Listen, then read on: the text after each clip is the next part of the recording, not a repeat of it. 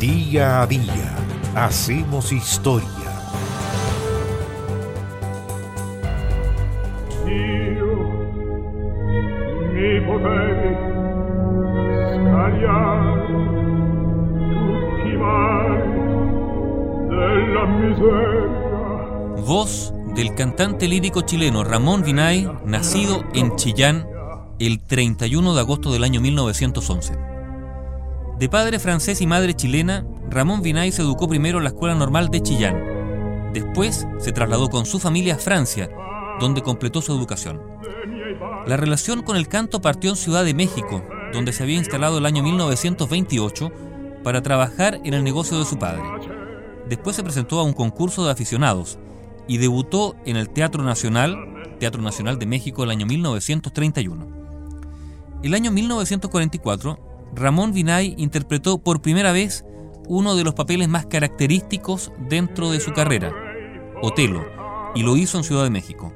Luego participaría como Don José en la ópera Carmen, cantando en el City Center y en el Metropolitan en Nueva York.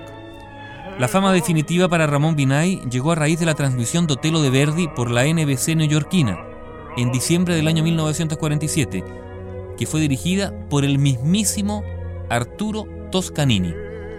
También Vinay actuó en las óperas Aida, Pagliacci, El Barbero de Sevilla, entre muchísimas otras. Convertido en un cantante de óperas favorito de Estados Unidos, Vinay se incorporó a la Ópera de San Francisco el año 1949. Había debutado además en la Scala de Milán el año 1947. Se inauguraba ese año 47 la temporada con Otelo y su nombre fue sugerido cuando Beniamino Gilli se negó a abordar el personaje principal. También allí actuó Vinay repitiendo su papel en Carmen, Sansón y Dalila y Cyrano de Bergerac, entre otras, entre otras óperas. Vinay también triunfó en otras prestigiosas salas italianas, en San Carlo de Nápoles, en el Teatro Lírico de Turín y en la Ópera de Roma. Su fama quedó establecida a través del rol de Otelo principalmente, que cantó 250 veces a lo largo de su carrera. También actuó en algunas temporadas de la Ópera de Salzburgo París y Niza. Ramón Vinay se presentó en nuestro país, en Chile, en 1948, con exitosas presentaciones de Otelo y Carmen que repitió en 1951, 52 y 56. Su última actuación en el Teatro Municipal de Santiago fue el año 1969. Hasta 1972 trabajó como director escénico y por un corto tiempo fue nombrado director general del Teatro Municipal. Ramón Mario Francisco Vinay Sepúlveda, su nombre completo, murió en Puebla, en México, el 4 de enero de 1996.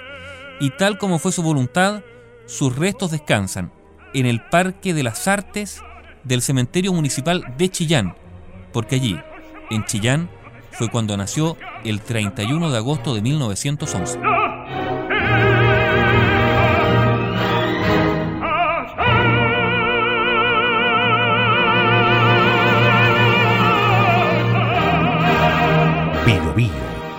La radio con memoria.